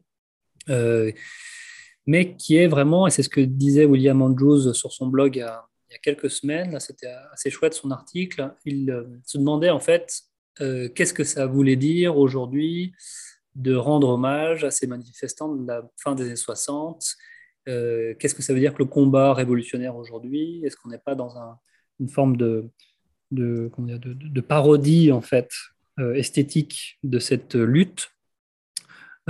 Pourquoi est-ce que ça ne prend pas, etc. Enfin, il se posait, comme ça pas mal de, questions qui étaient assez profondes et, tout à fait intéressantes. Mais oui, pour dire les choses clairement, il s'agit d'une toute petite minorité. Et cette petite minorité, elle a du mal à convaincre en fait la plus grande partie des étudiants qui sont très peu politisés, euh, sans doute beaucoup moins que les étudiants euh, français euh, d'aujourd'hui. Et donc, ça crée comme ça une sorte de clash entre, d'un côté, cette petite enclave ultra politisée, ultra radicale, qui revendique une histoire qui est compliquée en plus. Hein, ce qui revendique, c'est parfois, rendre, c'est, parfois rendre hommage à des combattants kamikazes au Moyen-Orient, des choses comme ça. Hein. Et puis de l'autre, vous avez les étudiants qui sont pas politiques ou qui ont pas forcément grand-chose à faire de toutes ces questions-là et qui passent devant. Donc il y a, y, a, y a, un contraste qui est vraiment saisissant euh, et c'était très bien montré dans son, sur son blog. c'est intéressant à l'Université de Kyoto. J'y étais, donc il y a, enfin, j'étais allé donner une, une, conférence il y a quelques années et, euh, et euh, donc en, en, marchant autour de l'enceinte, il y avait un, j'avais pris une photo, il y avait un, une, pas une affiche, mais un grand, euh, un grand tableau, euh, enfin, une grande euh, placard, je sais pas comment appeler ça, où il y avait marqué Koan, Koan Watachi Rikinshi. Donc, en clair, la, la, sécurité publique est interdite d'accéder au bâtiment. Donc, le, collègue de l'université qui, m'avait invité m'a expliqué, bah oui, voilà, apparemment, il y a, eu des, voilà, les étudiants, enfin ces étudiants-là ont soupçonné que des membres de la sécurité publique étaient présents sur le campus et donc ça avait fait tout, un foin. Euh, c'était il y a quoi il y a, quatre ans, je sais pas, quelque chose comme ça. Mmh. Donc voilà, c'est pour dire que c'est encore même visible hein, mmh. sur, sur, le, dans, le, dans le campus euh, lui-même, hein, qui après euh, ressemble à n'importe quel campus d'université japonaise. Hein. Il n'y a, pas de, il y a pas trop de, de différence qu'on aille à, à, à l'université de Tokyo, l'université de Kyoto. C'est peu près les mêmes bâtiments, ainsi de suite. Donc, euh, c'était, c'était assez, euh, assez intéressant de, de, voir ça. Mais alors, justement, ce qui est, ce qui est euh, au final, ce qui, est, intéressant avec cet héritage, et j'espère que je ne vais pas, ça va pas faire trop répétition, mais c'est vraiment cette idée entre un, un héritage direct, visible, euh, qui serait voilà ces militants qui continuent à le, voilà le flambeau des luttes radicales, et ainsi de suite, pour euh, qu'elles soient en adéquation ou pas avec le reste de la société japonaise. Et euh, clairement, je pense qu'on peut dire qu'elles le sont, euh, elles le sont pas vraiment actuellement. Et mais d'autre part, voilà cette cette cette idée que finalement tous ces mouvements-là auraient ont pu percoler un petit peu plus profondément dans certains endroits de la société japonaise qui sont pas nécessairement visibles, mais il y a quand même quelque chose qui a été, qui a, une influence, un, héritage, encore une fois, qui, qui, qui, a pu, qui existe en fait et qui, voilà, qu'il faudrait peut-être, enfin, je sais pas si qui travaille dessus actuellement, mais qui, qui serait à, découvrir ou à redécouvrir. Absolument. Alors oui, bah dans, dans l'histoire de la subculture japonaise, c'est assez net. Hein. Il y a bien sûr euh, tous ceux qui produisent de la pornographie, qui sont euh, souvent des anciens euh, membres des Zen Kyoto et qui se tournent dans les années 70 euh, vers des, formes d'expression euh, qui sont jugées comme tabous par la société à ce moment-là. Et euh, c'est en tout cas la thèse de beaucoup de chercheurs. Il y a une forme comme ça de, de, de, de reformation, de reconstruction d'un positionnement anti-autoritaire, antisocial, à travers des formes culturelles euh, très différentes. Alors, ça peut être l'avant-garde artistique, mais pour d'autres, ça peut être la, pornographie. Et euh, ce qu'on trouve dans le manga euh, pornographique, c'est assez intéressant, c'est un jeu avec la censure en permanence. Donc, bon, tout le monde sait bien sûr qu'il est interdit dans la BD japonaise de représenter les organes sexuels. Qu'est-ce qu'on vont faire les dessinateurs? Mais Ils vont s'amuser à contourner la, législation en utilisant, ma foi, des, des, moyens détournés, comme l'utilisation euh, de métaphores, ça va être certains fruits et légumes pour représenter euh, le phallus, par exemple. Euh, ça va être faire semblant de mettre une autocensure en cachant avec certaines cases noires, mais des cases qui sont pas tout à fait nettes, et donc laisser passer le, dessin derrière. ça va être euh, par euh, voilà, d'autres, plein de, plein de choses, souvent très imaginatives, où, encore une fois, les auteurs de manga vont s'amuser avec le pouvoir, avec la censure, avec la législation pour essayer de la détourner et de, garder leur, leur liberté d'expression coûte que coûte. donc voilà, après, comme tu l'as dit, il y a la, question de l'héritage, peut-être un peu plus concret, euh, dont j'ai donné l'exemple de ces étudiants de Kyoto, mais en fait, dans beaucoup d'universités publiques aujourd'hui, euh, ce goût pour l'autogestion des résidences appartenant à l'université continue d'exister. Euh, moi, je l'ai vu encore dans les années 2000, même dans des universités rurales, où en fait tout le ménage, oui, les repas, etc., étaient organisés par les étudiants. Il y avait une, forme d'éthique, d'autodiscipline pour chacun d'entre eux qui devait comme ça partager euh, toutes ces tâches, comme ils devaient partager l'eau chaude qui était limitée à, ce moment-là. Euh, donc l'idée comme ça, encore une fois, l'idéologie un petit peu égalitariste où tout le monde doit être logé à la même enseigne, tout le monde doit vivre une expérience euh, collective pour devenir un, un adulte mature, etc. voilà, après, il y a plein d'autres choses sur lesquelles je pourrais revenir, mais ça prendrait un petit peu trop de temps. Bah, on va, on va peut-être euh, dans ce cas passer euh, au deuxième article. Et là encore, on va, on va rester finalement dans, dans ces, dans ces euh, on parlait du comiquette et des productions peut-être de, de, niche, hein, mais là plutôt du côté du, du jeu vidéo. Donc rapidement, le, titre de ton article, hein, c'est les, les 17 ans éternels, apprendre à jouer à Clanade. Et donc, ça avait été publié euh, en 2019 dans, euh, je crois, le, titre de l'ouvrage, c'est euh, Jeux vidéo et adolescence aux presses de l'Université de Laval. Donc, on, est, on est dans, un, dans une. Donc, bah, enfin, je vais me, taire et te, juste te demander qu'est-ce que Clanade Quel est ce jeu De quel type de jeu on parle Peut-être rapidement pour nos, pour nos auditeurs. Ouais, qu'est-ce que Clanade Quelle idée de travailler sur un jeu comme ça Ça peut paraître un peu étonnant. Alors là aussi, j'aimerais revenir sur euh, le, départ de cette petite euh, recherche euh, qui m'est arrivée dessus un peu par hasard. En fait, j'ai été invité à un festival de jeux vidéo à Rennes qui s'appelle le Stunfest en 2012, si je me souviens bien. festival pendant lequel j'ai rencontré plein de gens intéressants, dont Mathieu Triclot, qui est maître de conférence en philosophie et qui a écrit euh, en 2011 euh, Philosophie des jeux vidéo. Et je trouve que je l'ai rencontré juste après avoir lu son, bouquin, que j'avais trouvé exceptionnel. On a, sympathisé à ce moment-là. Et euh, un jour, on l'invitait dans une école de game design à, Paris sur le thème du visual novel. bah, il m'a demandé si ça m'intéressait de, venir présenter quelque chose avec lui. Et à partir de ce moment-là, on a commencé à travailler sur ce jeu, Clanade, qu'on a choisi un petit peu au hasard euh, au tout départ, puisqu'il nous fallait euh, comme ça un exemple de visual novel très japonais, euh, de manière à avoir un contre-exemple parfait à ce que ces élèves en game design français allaient proposer comme type de jeu. Et pourquoi est-ce que Clanade, ça nous intéresse au départ? Parce que c'est un jeu qui appartient donc à ce genre du visual novel que je vais expliquer peut-être rapidement aux mmh. auditeurs, parce que je pense que ce n'est pas très clair. Euh, il s'agit d'un type de jeu vidéo euh, particulièrement prisé au, Japon qui consiste à euh, avoir un écran sur lequel vous avez un personnage dessiné, fixe, une petite box, comment on appelle ça, une petite boîte, de dialogue. Vignette. une boîte de dialogue en bas de l'écran souvent. donc on fait défiler la boîte, les dialogues en appuyant sur un bouton. Et puis, euh, donc, on lit une, histoire. Euh, les images à l'écran changent euh, toutes les 30 secondes, toutes les minutes.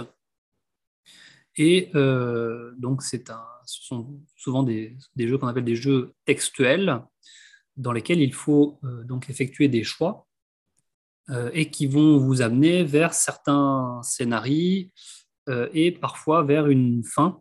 Alors souvent, il y a une bonne fin, et euh, le plus souvent, en fait, il y a des mauvaises fins. Et donc, on est obligé de reprendre le jeu dès le départ pour tester d'autres arborescences, d'autres scénarios euh, qui vont euh, vous être plus favorables.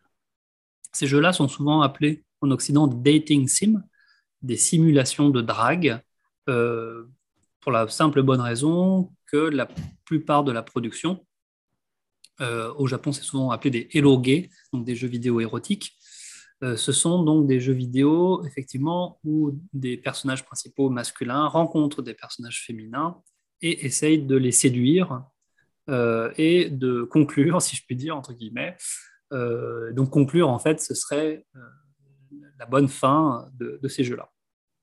La particularité de Clanad, qui sort en 2004, c'est que ce n'est pas tellement un jeu euh, érotique où on est récompensé par euh, des images euh, de, personnages féminins sous des poses lascives, mais c'est une sorte de formule très originale de, mélodrame en version jeu vidéo, qui amène donc le, joueur plutôt à, être, à pleurer qu'à être excité sexuellement par les personnages qu'il voit euh, sous son, sur son écran d'ordinateur, puisque ces jeux-là, je ne l'ai pas précisé, sont en fait à 95% des jeux PC.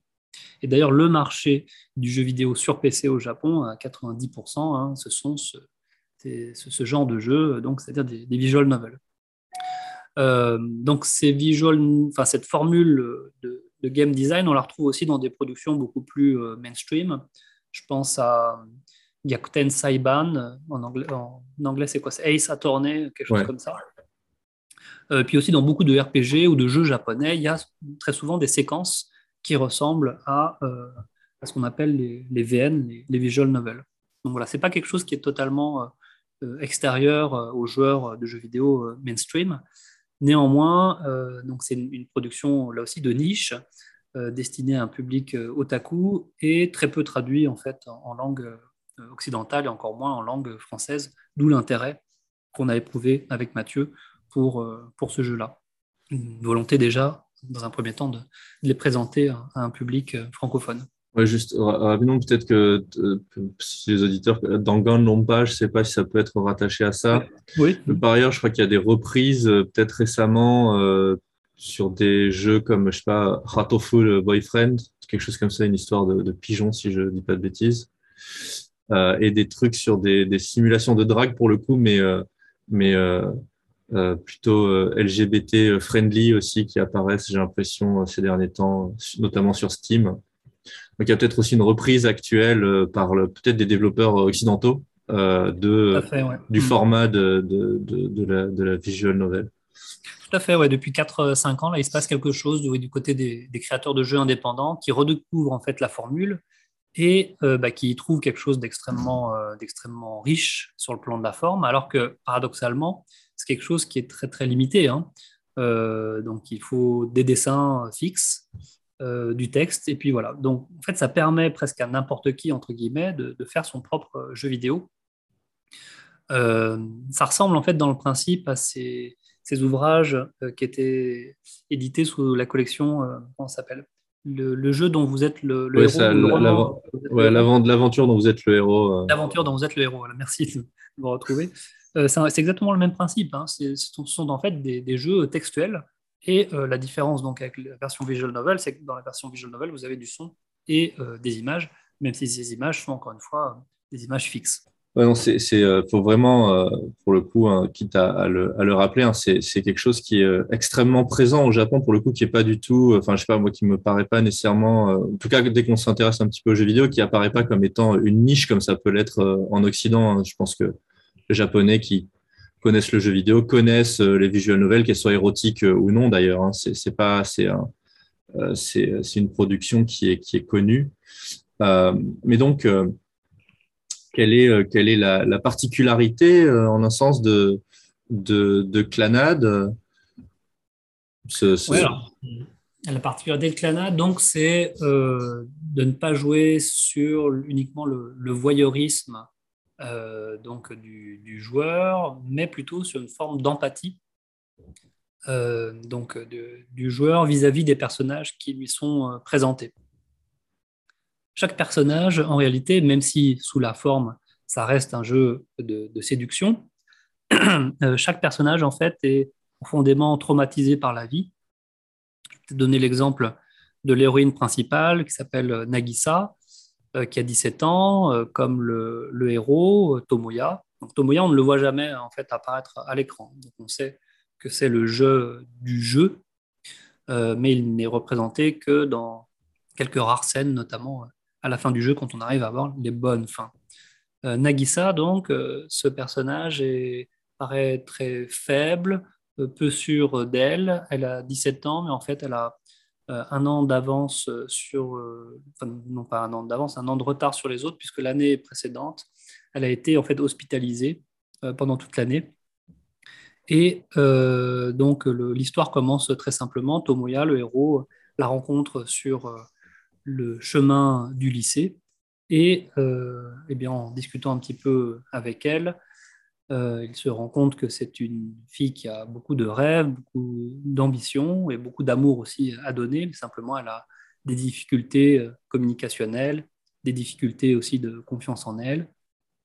Elle voudrait euh, rebâtir un club de théâtre dans son lycée, mais personne ne veut euh, l'accompagner. En fait, elle a perdu tous ses amis puisqu'elle elle était hospitalisée pendant, un an.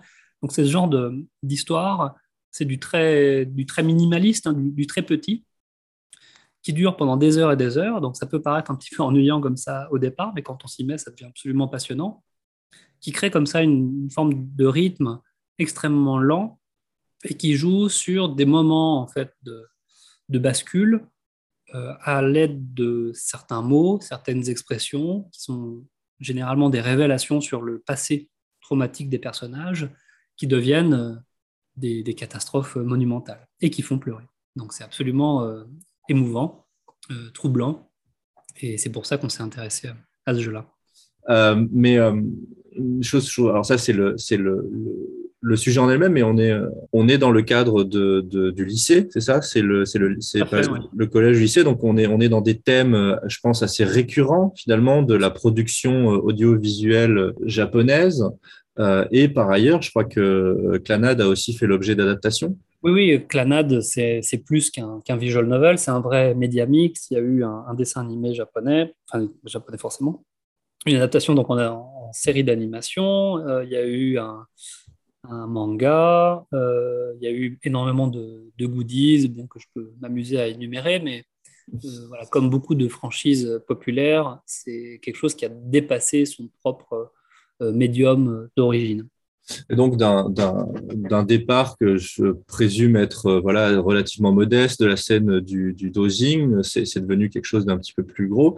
Et là où je veux en venir, c'est plutôt ce rapport avec avec donc les années euh, lycéennes, l'adolescence, ouais. Mmh, et ce rapport de la culture dans la culture populaire japonaise, dans les médias populaires, on va dire, sans, sans c'est absolument pas péjoratif hein, quand je le dis, mais voilà l'importance finalement de cette de cette période et euh, peut-être pourquoi est-ce qu'on la retrouve aussi souvent dans les dans les médias?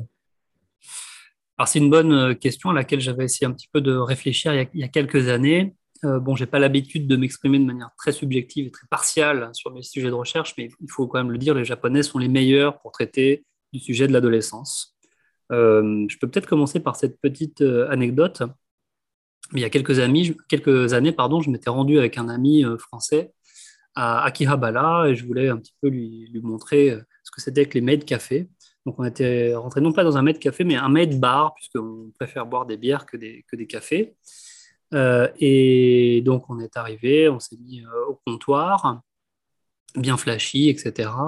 Donc, on avait une maid, c'est-à-dire une fille en costume de soubrette, euh, voilà, qui faisait le, service. Et donc, on a discuté un petit peu avec elle, c'était plutôt intéressant. Et mon copain, en fait, français, qui connaît absolument pas ce monde de la culture otaku, lui a posé une question très bizarre. il lui a demandé son âge. Bon, déjà, ça se fait pas. Ça se fait encore moins dans ce genre de lieu. Bien sûr qu'elle n'a pas euh, répondu euh, son vrai âge et elle lui a répondu euh, Eien no junana saides, donc c'est-à-dire les, 17 ans éternels, c'est le fameux titre de, hmm. que je reprends pour, pour l'article.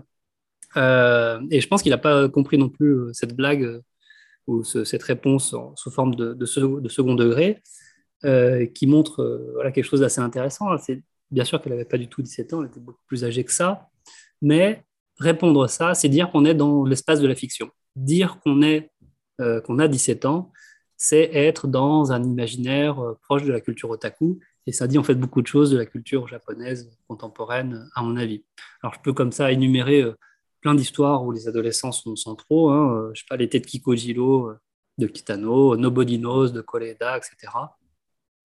néanmoins, pourquoi est-ce qu'on parle de, 17 et pas de 18 et de 19, etc. Alors, il y, a, plusieurs raisons. Il y a aussi le fait déjà qu'il y ait des, chansons japonaises dans lesquelles il y ait ce, chiffre 17. Euh, et puis, en dehors du chiffre de 17 ans, il y a peut-être le, chiffre du 14 qui revient assez régulièrement. Hein. Euh, on parle parfois de, de, donc la maladie des étudiants de collège de deuxième année, ce qui correspond à peu près à 14 ans. En fait, dans les deux cas, 14 ou 17 ans, on estime que c'est le moment où on fait une crise d'adolescence, ou en tout cas que ce passage vers euh, euh, l'ère adulte vers la maturité est le plus compliqué. Et c'est aussi un moment où, en général, on expérimente pour la première fois l'amour. Euh, et donc voilà, ça explique aussi, je pense, pourquoi est-ce qu'on le voit autant apparaître dans la culture euh, populaire.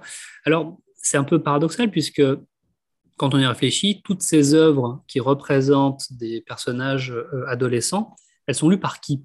Alors, elles sont lues effectivement par beaucoup d'ados, donc avec un effet d'identification euh, assez, assez évident. Mais dans le cas de Clanade, ou dans le cas euh, d'Evangélion, où, les personnages ont 14 ans, dans le cadre euh, de la revue Shonen Jump, où tous les, personnages, là aussi, en général, sont des adolescents, c'est un peu plus étrange, puisque la majorité des lecteurs, des spectateurs, des consommateurs de ces produits culturels sont en fait plus âgés. si on va au comic market, si on s'amuse à faire la moyenne d'âge des visiteurs, on se rendra compte qu'elle est plus proche de 30 que de 15. Hmm. Alors, qu'est-ce qui se passe euh, chez ces jeunes adultes ou ces adultes japonais? Ben, sans doute une forme de nostalgie pour une période euh, qui n'était peut-être pas forcément si fantastique pour eux, mais qui en tout cas évoque les premières amours, qui sont peut-être les, plus fortes euh, pour eux. peut-être aussi une nostalgie pour une forme d'époque euh, où les responsabilités euh, de l'âge adulte n'existaient pas, etc. Bref, une période où on, se sentait plus libre, etc. Bon, il y a plein d'interprétations qu'on peut euh, avancer, mais en tout cas, clairement, il y a une idéalisation de la vie scolaire et du fait d'avoir 14, 15, 16 ou 17 ans au Japon. voilà, peut-être ce moment où les sentiments sont exacerbés, tout simplement. Ouais, c'est vraiment euh, quelque chose, bah, de toute façon, quand on regarde les, mangas ou l'animation les jeux vidéo, c'est vraiment quelque chose qui ressort euh, assez souvent. Hein. Un des, éléments, je pense, qui est important, euh, c'est peut-être, si on peut, si peut l'aborder, c'est le rapport à la culture otaku. peut-être, bah, ça peut être l'occasion. Qu'est-ce que, qu'est-ce qu'on entend déjà rapidement par la culture otaku et ensuite, de quelle manière finalement ces productions euh, vidéoludiques ou mangas sont, sont, reprises au sein de, cette culture-là Bon, c'est assez compliqué de donner une définition de la culture otaku. Euh, si j'essaie quand même de proposer une, une, définition, je crois que ce qui caractérise le plus les otaku, c'est une forme de sensibilité vis-à-vis des personnages dessinés. Si vraiment on essaie de le simplifier euh, au maximum, je pense que ce serait ça, c'est-à-dire cette capacité qu'ils ont à vibrer euh, devant des personnages qui sont dessinés et qu'ils lisent dans des mangas, à travers euh, des jeux vidéo ou euh, des dessins animés.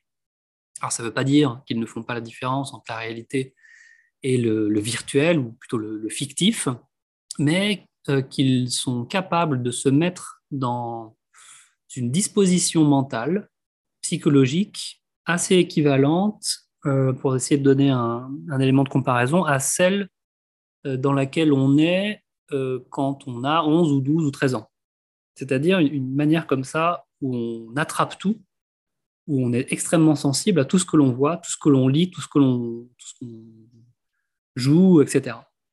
donc c'est garder en quelque sorte cette, innocence perdue avec la maturité, les responsabilités, l'âge adulte et tout cela, uniquement euh, donc quand on va dans le domaine du, de la fiction.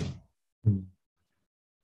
Voilà, moi je pense que c'est là-dessus que je pointerai la spécificité de la culture otaku, peut-être aussi sur la question de l'affection, l'affection pour les personnages, donc c'est en lien bien sûr avec la, la sensibilité dont je parlais précédemment, cette capacité à aimer, alors non pas au premier degré bien évidemment, mais encore une fois, à se sentir proche de personnages, à être dans l'empathie et cette forme d'amour vis-à-vis des, personnages en, 2D, entre guillemets, comme on le dit au Japon, elle peut s'exprimer à travers bah, l'achat de goodies qui les représentent, euh, des images, des cartes à collectionner, des posters, etc. Ça peut être aussi les dessiner soi-même pour se les réapproprier. Euh, voilà, c'est pour moi ça, c'est une sensibilité vraiment euh, accrue, très aiguisée vis-à-vis des fictions, mais encore plus des personnages fictifs.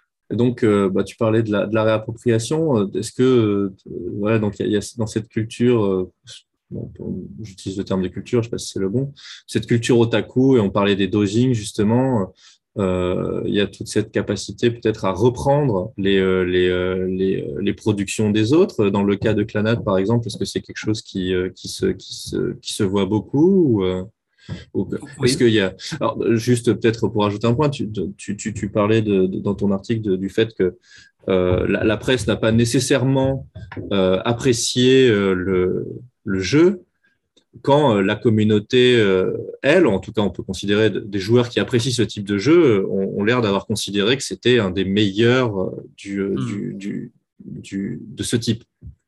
Ouais, alors si on, regarde du côté de la presse jeux vidéo au Japon, et par exemple, je sais pas, la revue Famitsu qui fait autorité là-bas, Famitsu s'intéresse pas du tout à, ce genre de jeu. eux, ce qui les intéresse, c'est les jeux consoles, et peut-être parfois certains jeux euh, PC quand ils sortent sur des, plateformes euh, connues, qui sont édités par des développeurs euh, qui ont pignon sur rue, etc.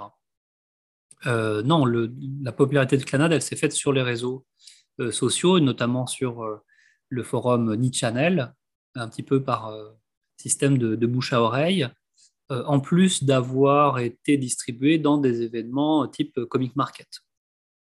sachant que le jeu était diffusé euh, ensuite dans des, dans des boutiques spécialisées euh, dans ce genre de, jeu. Euh, donc, c'est-à-dire qu'on ne pouvait pas le trouver en supermarché, on ne pouvait pas le trouver non plus dans des boutiques de jeux vidéo mainstream. Et malgré ça, en fait, ça a été le, le jeu pour Windows, je crois, le, le mieux vendu de l'année 2004. Donc ça se vend et ça se vendait, en tout cas en 2004, euh, beaucoup mieux que les FPS américains, euh, que les jeux de foot, euh, etc. Ce qui est complètement, complètement fou. Là, tu, veux dire, excuse-moi, tu veux dire au Japon ou dans le monde? Au Japon. Hein. Au Japon, ouais. Parce qu'en 2004, on jouait pas vraiment à des FPS, je pense, au Japon. Encore maintenant, je pense, c'est à rien à voir quand on dit qu'on est un PC gamer au Japon. Voilà, on achète des, des, grosses boîtes avec un gros artwork dessus qui coûte très cher avec dedans un jeu qui va être une visual novel. Euh, alors que de l'autre côté, le reste du jeu qu'on connaît en Occident, sans dire de bêtises, va plutôt être sur console pour le coup. Absolument. Et c'est en fait d'ailleurs pour cette euh, raison précisément qu'on a choisi euh, Clanad comme contrepoint au marché du jeu sur PC. Comme tu le dis, le jeu sur, sur PC en Occident, c'est vraiment destiné à une élite voilà, qui a acheté une super carte graphique à 1000 ou 2000 euros, euh, qui va essayer de jouer à des jeux euh, en 3D euh, avec un rafraîchissement de très grande qualité, etc. Bref, les joueurs PC sont comment dire, vraiment sont des sortes d'ingénieurs en fait qui cherchent la meilleure configuration pour jouer à des jeux ultra réalistes, pour vivre des expériences les, plus touchantes et les plus excitantes. C'est principalement des hommes.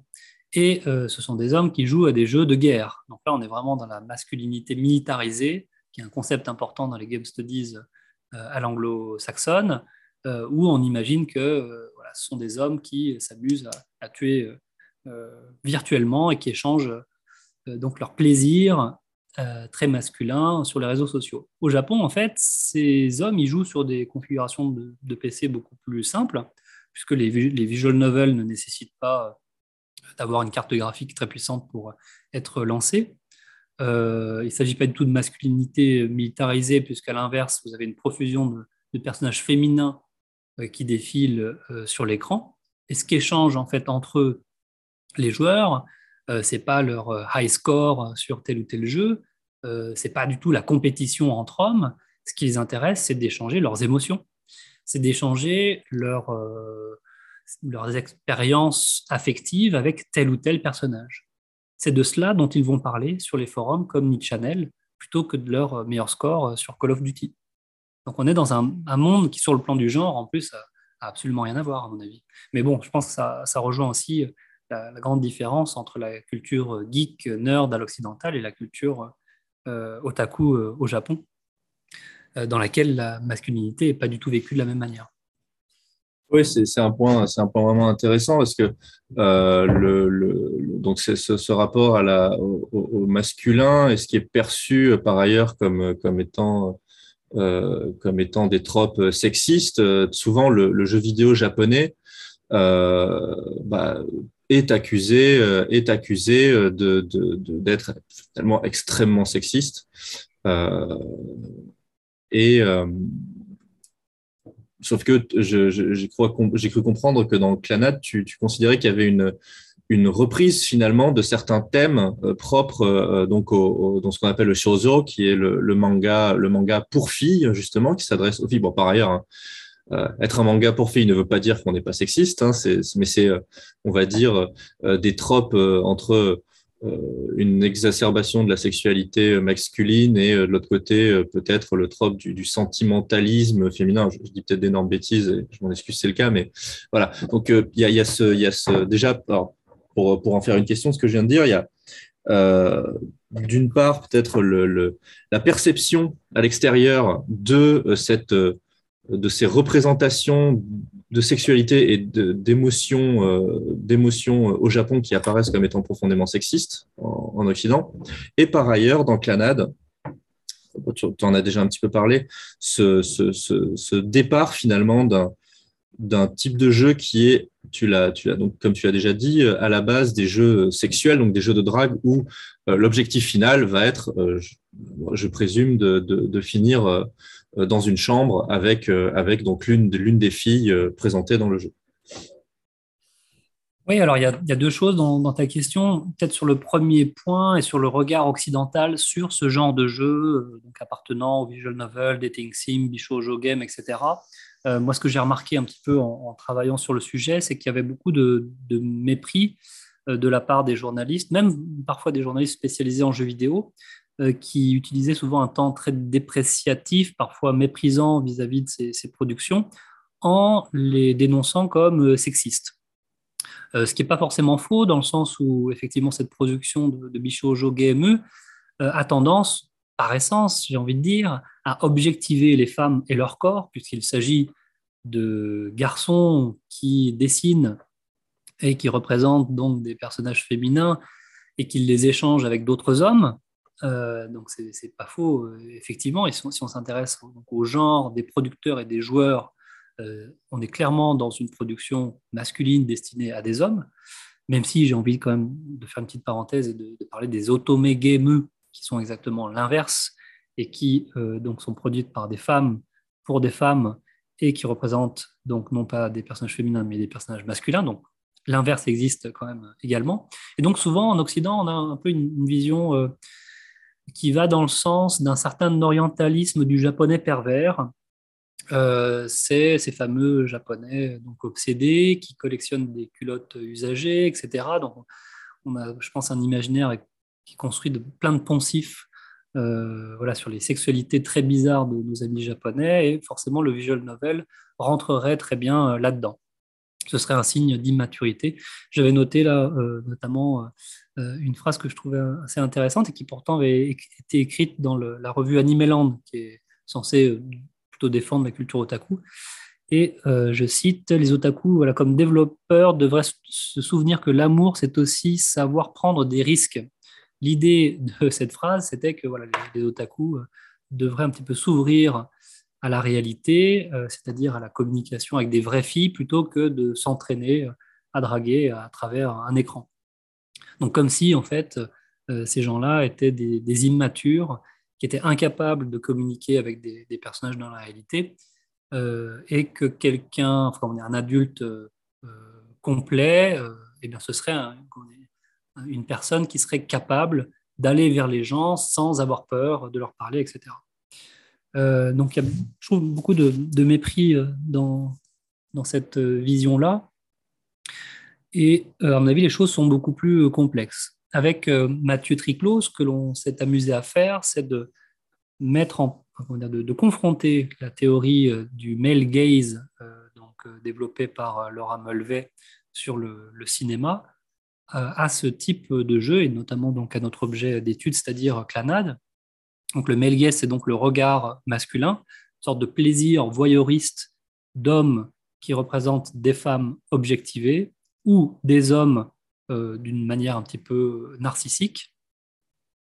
Euh, et donc c'est la théorie du male c'est euh, dire que dans la majorité des productions filmiques, mais on peut le dire aussi peut-être pour les bandes dessinées et d'autres médias, il y aurait un, parti pris très biaisé d'un regard euh, masculin sur les femmes. Est-ce que ça fonctionne pour Clanade Alors on pourrait se dire que oui, effectivement. Donc on joue un personnage masculin qui est invisible. on a comme ça un, aéropage de personnages féminins avec des stéréotypes très clairs, avec la tsundere, donc qui est pas facile à, conquérir au départ et qui va finalement arriver à être séduite. Euh, il y a euh, la fille un petit peu perchée, euh, la sportive, etc. Chacune avec des spécificités visuelles, une couleur de cheveux différente, un caractère, etc. Donc comme si comme on pouvait simplifier les caractéristiques féminines à travers comment dire, un certain nombre de, catégories très claires. Oui, effectivement, ça peut convenir à, cette critique du male gaze, et donc en cela, être ou faire partie de la culture euh, populaire euh, qui montrerait les filles d'une manière sexiste. Néanmoins, il y a autre chose qui nous a quand même beaucoup étonné dans ce jeu, c'est la capacité d'empathie, non pas sur les corps féminins, mais sur leur histoire, leur trauma, leur manière d'envisager, la vie, etc. donc, dans ce jeu-là, on est finalement jamais tout, à fait dans le contrôle. Si vraiment ces personnages-là étaient objectivés et qu'il s'agissait de s'échanger des, personnages féminins euh, euh, voilà, de manière un peu métaphorique, bah, ça marcherait pas tout à fait puisque s'il s'agit d'un jeu dans lequel il faut effectuer des choix et que ces choix-là, ils sont parfois pas du tout évidents et qu'il faut revenir en arrière pour arriver à comprendre l'intériorité même des personnages. Et cette intériorité-là, elle est symbolisée par le fait d'avoir leur visage en gros plan. Donc ils sont représentés euh, non pas euh, euh, en totalité, c'est-à-dire de la tête jusqu'aux pieds, mais on a uniquement leur visage avec leur regard typique de la culture otaku qui nous fixe en permanence. Et en cela, on est troublé, en fait. On, essaie de, comprendre ce qui se passe dans leur tête, ce qui se passe dans leur psychologie. Et nous-mêmes, on est touché. à certains moments, d'ailleurs, Tomoya, le héros, doit lui aussi se livrer et ne pas être uniquement euh, comment dire, dans, le, dans la manipulation, mais dans le laisser-faire quand il accepte lui aussi de parler de son passé, de ses troubles, de ses problèmes avec son père, etc. Et là, on bascule dans quelque chose de totalement différent. On n'est plus du tout dans le male gaze euh, manipulatoire euh, classique où on s'amuserait avec, avec des filles. On est nous-mêmes, non pas manipulés, mais on est nous-mêmes touchés par ces personnages qui nous permettent euh, d'exprimer en fait nos propres failles. Euh, donc voilà euh, cette tension pour essayer de la, résumer. Effectivement, dans un, en apparence, on est dans l'objectivation. De l'autre, on est dans la recherche de l'intériorité, de, sa propre intériorité, qui fait bien sûr écho avec les propres problématiques des joueurs, puisque les sujets sont universels, la difficulté de communiquer avec son propre père, euh, l'absence de la mère, euh, les difficultés de fonder une famille, le rapport d'autorité avec les professeurs, euh, le fait d'avoir plusieurs amis en même temps et de, et de, savoir comment jongler entre eux. Enfin bref, c'est des choses qui sont tout à fait touchantes et quasiment universelles au fond, il y, a une, il y a une reprise de code euh, préexistant, que ce soit esthétique par rapport au design des, des, des, des personnages et par ailleurs aussi au, gameplay, euh, mais pour en, finalement pour, euh, bah, pour euh, finalement modifier la formule et proposer quelque chose, quelque chose d'assez différent. Et alors pour le coup, est-ce qu'il y, est y, avait déjà un avant qui, qui laissait prévoir finalement cette. Enfin, est-ce qu'il y a eu des. des est-ce qu'il fait suite à des, à des essais de jeux justement de, de visual novel qui plutôt qu'être des jeux de drague sont des jeux dont c'est, tu, tu, utilises le terme de nakige, donc de, de, des jeux qui font pleurer, des jeux à pleurer, ou est-ce que vraiment euh, euh, Clanade euh, vraiment est, est le, le, un point de départ qui ensuite va, va alors pour le coup, hein, est-ce que ça va lancer quelque chose ou est-ce que ça va, ça va rester encore assez minime dans, dans la production? Il y avait quand même d'autres visual novels euh, avant cela qui s'amusaient déjà à détourner un petit peu l'objectif du simple jeu de drague euh, je pense à, je sais pas, Tsukihime, c'est quand même plus profond qu'un jeu de drague. Je pense aussi à la fameuse série des Higurashi, euh, qui sont en fait des jeux d'horreur, et donc qui reprenaient cette euh, formule assez simple du visual novel pour proposer autre chose.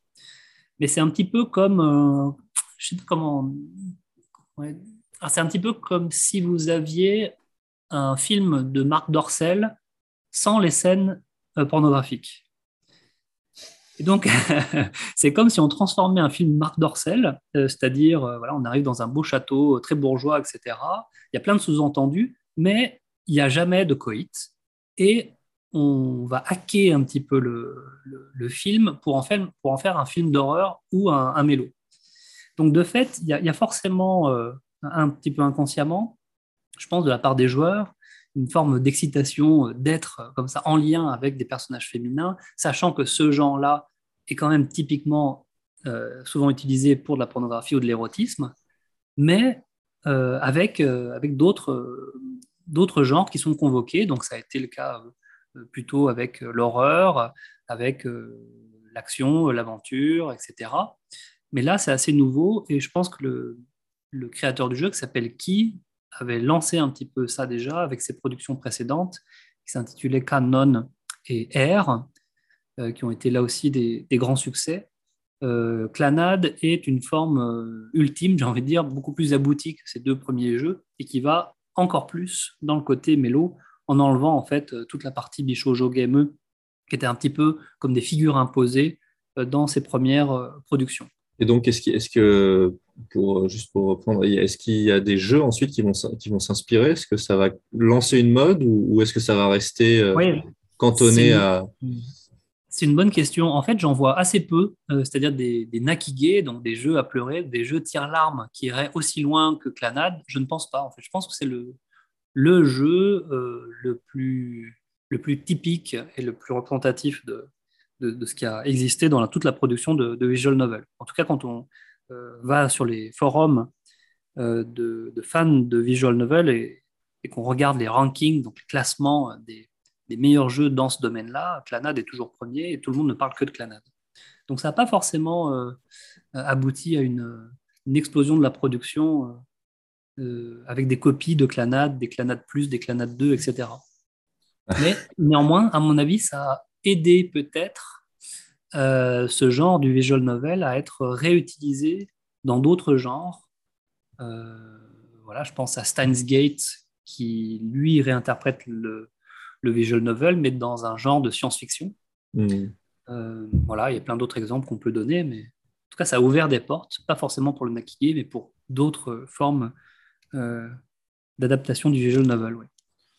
Ah c'est assez intéressant. Peut-être que, euh, je ne sais pas si ce sera la dernière question, enfin le, dernier thème, on va dire, mais euh, tu parlais des, euh, des de, Call of Duty, des FPS. Bon, évidemment, il y a, d'autres types de jeux, mais il y a, ce côté de, ce rapport à l'interactivité, en fait, que je trouve très intéressant. Parce que si on regarde le visual novel, tu, tu, l'as dit, hein, c'est un petit peu le, le niveau zéro du jeu vidéo, hein, en un sens. tout ce que tout ce que a à faire le l'utilisateur, c'est euh, de euh, cliquer euh, et de faire un par, déjà de faire défiler le texte sans, et ensuite potentiellement de faire un choix entre réponse A, réponse B, enfin une espèce de, QCM qui ensuite mène sur un embranchement, ainsi de suite. Donc on est vraiment là pour le coup, il y a même si on prend le, le, type de jeu qui est le, jeu d'aventure, par exemple, qu'on connaît avec par exemple Monkey Island ou des choses comme ça, il y avait qui était, il n'y avait pas énormément d'action, mais on pouvait quand même faire bouger le personnage, mmh. sélectionner des objets. Euh, on n'est pas au niveau de, de, de, de bah, pour, tu as dit Call, of Duty, donc de Call of Duty en termes d'interactivité, quoi. Et pourtant, et pourtant, il y a quand même euh, euh, cet engagement extrêmement fort de la part de, de l'utilisateur. Euh, apparemment, est-ce que dans les études du jeu vidéo, il y a des choses qui ont été faites là-dessus, justement, sur le, ce, cette capacité finalement de, de, de modalités euh, d'interaction ultra réduite, mais euh, de l'autre côté, Je pense qu'en fait, là, tu t'interroges sur les différents régimes d'expérience dans le jeu vidéo, et effectivement, entre un jeu d'arcade dans lequel on insère une pièce euh, et où l'action va être frénétique et limitée euh, dans le temps, 30 secondes, une minute, et un RPG auquel on va jouer dans son canapé, sur la télé du, salon pendant plusieurs heures, on n'est en fait pas du tout dans euh, le même play, pas du tout dans le même jeu. c'est clair et net. Pour ce qui est, donc c'est une question qui est depuis longtemps traitée par les Game Studies et Mathieu Triclot d'ailleurs dans son philosophie des jeux vidéo euh, en parle extrêmement bien et catégorise aussi, en reprenant donc, la fameuse théorie des jeux, euh, euh, recatégorise comme ça les différents types de jeux existants. dans le cadre du visual novel, effectivement, on est dans une forme presque extrême dans lequel, pour vous donner une idée, la clanade, j'y ai joué pendant plus de 100 heures et j'ai pas encore fait tous les embranchements. Donc il y a une masse de texte absolument absolument dingue. Je ne sais pas, si on le mettait sous format papier, il y aurait sans doute plus de, plus de 1000 pages, ce qui représente euh, une masse quand même assez impressionnante. Euh, donc des dialogues euh, à chaque fois que l'on fait défiler avec une simple pression sur un bouton. Donc il n'y a pas plus simple et en même temps il n'y a pas plus, émouvant, il n'y a pas plus touchant. Et c'est même le point de départ de notre recherche, c'est de dire que contrairement à ce que l'on nous promettait avec la réalité virtuelle et euh, les cartes graphiques 3D extrêmement puissantes qui allaient euh, justement pouvoir euh, comment dire, donner une, représentation fidèle de la réalité et ainsi nous procurer des émotions qu'on ne pouvait pas expérimenter grâce à des jeux trop simples, limités par des, vieux ordinateurs. En fait, ça ne marche pas, premièrement, ça n'a aucun sens. Et bah, ce qui se passe, c'est exactement l'inverse. C'est-à-dire, plus le jeu est simple dans sa forme, et plus il est émouvant. Et avec Mathieu, ce dont on s'est aperçu, c'est que c'est justement quand à l'écran, on n'a plus du tout de personnages, quand les personnages sont éjectés de l'écran, quand, quand, on a juste le décor, voire même quand on a un écran noir, ce qui arrive assez fréquemment, et qu'on a juste une petite ligne de texte, voire même qu'on a juste un mot, que l'émotion est la plus forte. C'est quand on a trois points de suspension. C'est quand on a un mot qui sonne juste, un mot qui arrive au bon moment, euh, que les choses sont le plus émouvantes. En fait, ce sont des jeux littéraires euh, qui jouent sur la rythmique, qui jouent sur le, temps de jeu. Et effectivement, quand on s'est euh, habitué à tel ou tel personnage, quand on lui a parlé pendant des heures et des heures, on arrive à, comprendre euh, son être, ce qu'il y a à l'intérieur d'elle, je dis elle parce que c'est surtout des personnages donc, féminins, et qu'elle nous fait une révélation, et quand elle nous dit quelque chose de très fort, euh, bien, tout explose et les larmes coulent à flot. Ça arrive parfois. c'est intéressant. Justement, a, il y a j'imagine, c'est plusieurs, plusieurs types quand on parle d'émotions. Euh, on parle de plusieurs types d'émotions. Là, on parle des émotions. donc voilà, le, la joie, la tristesse, et ainsi de suite, alors que finalement sur, le, sur les jeux vidéo où peut-être le, l'utilisateur est plus engagé euh, physiquement, on sera plutôt sur, sur voilà, de l'augmentation de, d'adrénaline euh, qui, mmh. finalement joue pas du tout sur, sur la même chose. C'est vrai que euh, au final, quand il s'agit de faire ressentir de des émotions plus que comme ce qu'on trouve dans, dans Clanade, ça, ça, paraît difficile en, en, tuant des centaines de, de personnes euh, à l'écran. Mais euh, tu, tu peut-être euh, Qu'en est-il finalement de cette. Donc, c'est un auteur ou c'est un groupe de personnes? Qu'en est-il de l'octorialité finalement dans tout ça? Parce que euh, hmm. ce, qui est, ce qui est intéressant, c'est que tu parles de 1000 pages, c'est absolument massif. Euh, quand, on, quand tu parles donc de ces dialogues avec les personnages, ça veut aussi dire une, euh, si, effectivement ça marche aussi bien, ça veut dire une capacité à écrire des personnages sur la durée euh, et à, faire en sorte par ailleurs que les révélations ne paraissent pas complètement aberrantes, même si évidemment mm. Il y, a de la surenchère, j'imagine, pour provoquer des, pics émotionnels. Mais, voilà, qu'en est-il finalement de ce rapport à l'auteur dans, dans, les visual novels ou en, particulier dans le cas de Canada hmm. Alors euh, oui, Ki en fait c'est le nom d'un studio de développement euh, japonais qui est à l'origine de Clanad, mais aussi de Canon et de R que j'ai évoqué un petit peu plus haut, euh, qui est fondé par trois, trois, personnes en fait, et ce sont ces, trois personnes qui se sont occupées de la, de la totalité du texte. Alors, ça paraît complètement fou, je pense qu'ils ont passé euh, plusieurs euh, années, euh, sinon ça me paraît complètement dingue, sachant que, comme tu le dis, il faut que tout soit cohérent et que chaque embranchement soit logique par rapport au texte précédent. Alors, il y a bien sûr beaucoup de reprises, donc le début est forcément le même pour, tous les, toutes les arborescences, mais en tout, il doit y en avoir peut-être une, vingtaine. Ouais, pour le jeu principal, je pense qu'il y a une vingtaine, peut-être un peu plus, peut-être une trentaine d'arborescences différentes, en comptant les bonnes et les mauvaises, entre guillemets, fins. Et euh, bah, tout ça, ça doit, ça doit avoir du sens, donc c'est pas du tout, euh, pas du tout évident. Donc oui, c'est un travail qui est collectif. Néanmoins, c'est pas parce que c'est un travail collectif qu'il n'est pas euh, marqué, qu'il n'est pas original. Canon, R et Clanad partagent vraiment la même ambiance, partagent la même musique, bah, parce que ce sont eux en fait qui l'ont composé, notamment Maeda Jun, peut-être la personnalité la plus célèbre de ce studio de création, qui est donc euh, écrivain aussi, puisque maintenant il écrit des, romans, qui est compositeur euh, de musique, et qui est à l'origine aussi de nombreuses séries d'animation euh, plus récentes. Je pense à Little Busters, Angel Beats, qui est une série que j'aime beaucoup, que je conseille à tout le monde, et Charlotte, plus récemment, qui doit être disponible peut-être sur Netflix ou sur une, plateforme depuis, depuis quelques temps. et en fait, toutes ces séries-là reprennent euh, des thématiques euh, très proches de Clanad et de ses autres jeux, comme le retour en arrière, euh, la possibilité de voyager dans le temps, qui est forcément quelque chose que l'on peut faire concrètement dans ces jeux. Hein. C'est même tout est basé là-dessus. Le, visual novel est basé sur le fait de revenir en arrière pour tester des possibles, tester des futurs possibles. Et puis donc l'attachement au, personnage qui est qui est centrale dans toutes ces, toutes ces productions-là. Donc euh, oui, pour ceux qui s'intéressent un petit peu à la, la question des, des auteurs, euh, moi je conseillerais peut-être euh, la série Angel Beat ou, Charlotte pour commencer, qui sont des séries d'animation tout à fait normales et mainstream, avant peut-être d'essayer de se, plonger dans, ces visual novels qui sont traduites en anglais, notamment Clanad, disponible sur PS4 et sur, sur Nintendo Switch en version anglaise depuis quelques années. Donc, si vous ne comprenez pas le japonais, vous pouvez, pourquoi pas, vous y essayer.